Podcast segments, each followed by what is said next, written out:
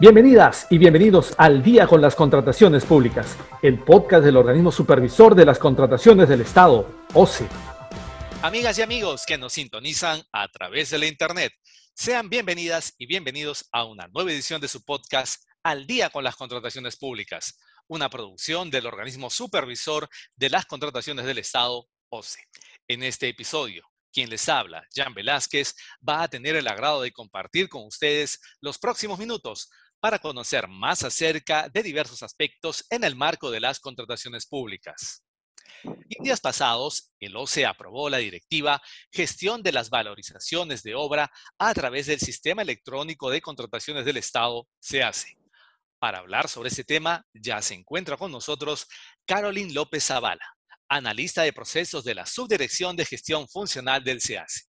Estimada Caroline, muchas gracias por estar aquí con nosotros.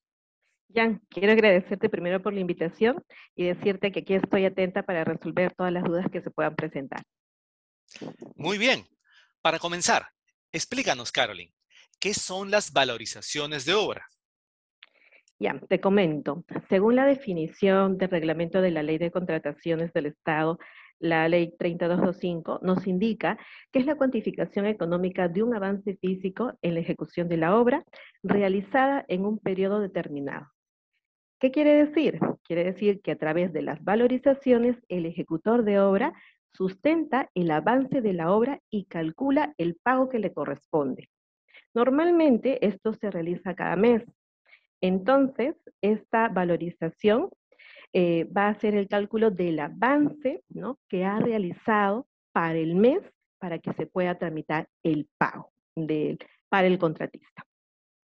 Ahora, ¿Cómo se han venido registrando las valorizaciones, estimada Caroline? Hoy en día, estas valorizaciones se presentan, eh, lo presenta el supervisor o inspector de obra vía la mesa de partes de cada entidad. Esta valorización es evaluado por el área usuaria de la entidad, llamada también el área de infraestructura o el área de obras. ¿Para qué? Para que le pueda brindar la conformidad y proceda con su pago. Actualmente hemos identificado que el expediente de valorización incluye una gran cantidad de documentos, donde muchos de ellos, te cuento, no generan ningún valor agregado para el cálculo de la valorización. Además de ser una lista de documentos eh, muy variada por cada entidad, es decir, no existe ningún estándar. También eh, se logró identificar que existen diferentes problemas que generan las demoras en el pago de estas valorizaciones. De seguro nuestros oyentes querrán saber, ¿en qué consiste esta nueva herramienta para el registro a través del SEACE? Acá viene lo interesante, Jan. Esta herramienta va a permitir a los supervisores o inspectores de obra presentar las valorizaciones de forma electrónica o también subsanar en, en caso hayan sido observados. Además, va a permitir que las áreas usuarias de estas entidades, es decir, nuevamente las áreas de infraestructura u obras, puedan registrar la conformidad u observación, siendo estos registros notificados a todos los usuarios interesados de esta valorización. ¿no?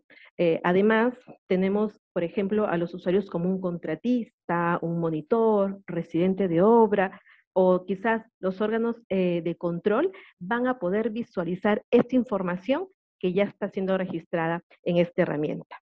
Quiero aprovechar en este momento para comentarles que esta herramienta va a seguir los lineamientos de la directiva que has mencionado, la Directiva de Gestión de las Valorizaciones de Obra a través del SEACE, eh, cuya aplicación, es importante esto, va a ser de manera progresiva por las entidades, siendo un primer listado de entidades obligadas eh, que ya ha sido publicada junto con esta directiva.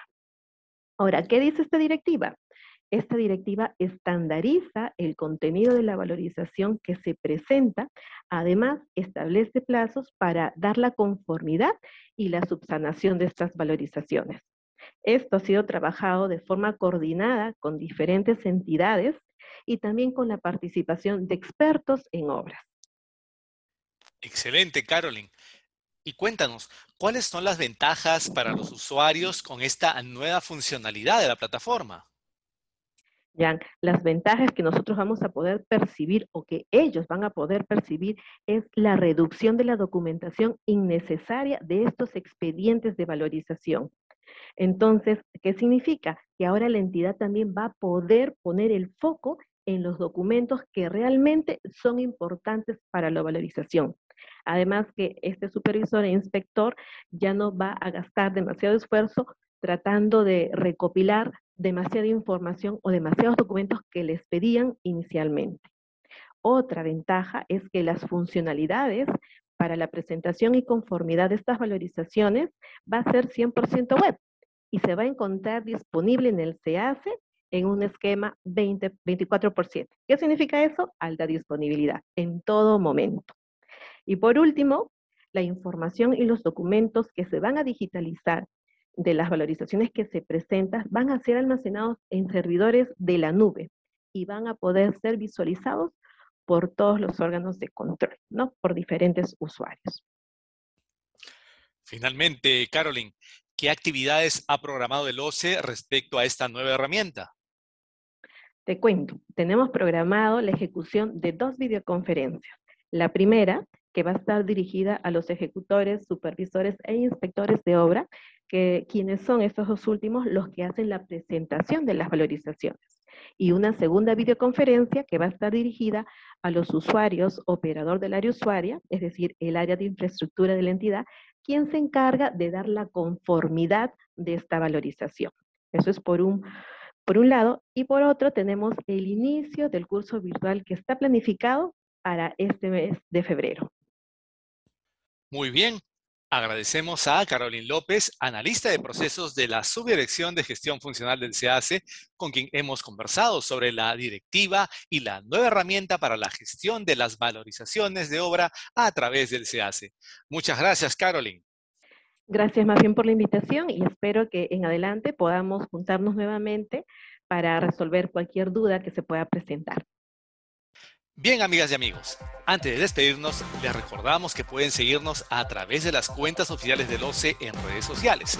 De igual manera, pueden encontrar nuestro podcast y todos los episodios en YouTube y Spotify. Esto ha sido todo por hoy. Esperamos que este episodio de Al día con las contrataciones públicas haya sido de su agrado y sobre todo que la información proporcionada contribuya a lograr contrataciones públicas más transparentes y eficientes en beneficio de todas y todos. Hasta pronto. Siempre con el pueblo. Gobierno del Perú.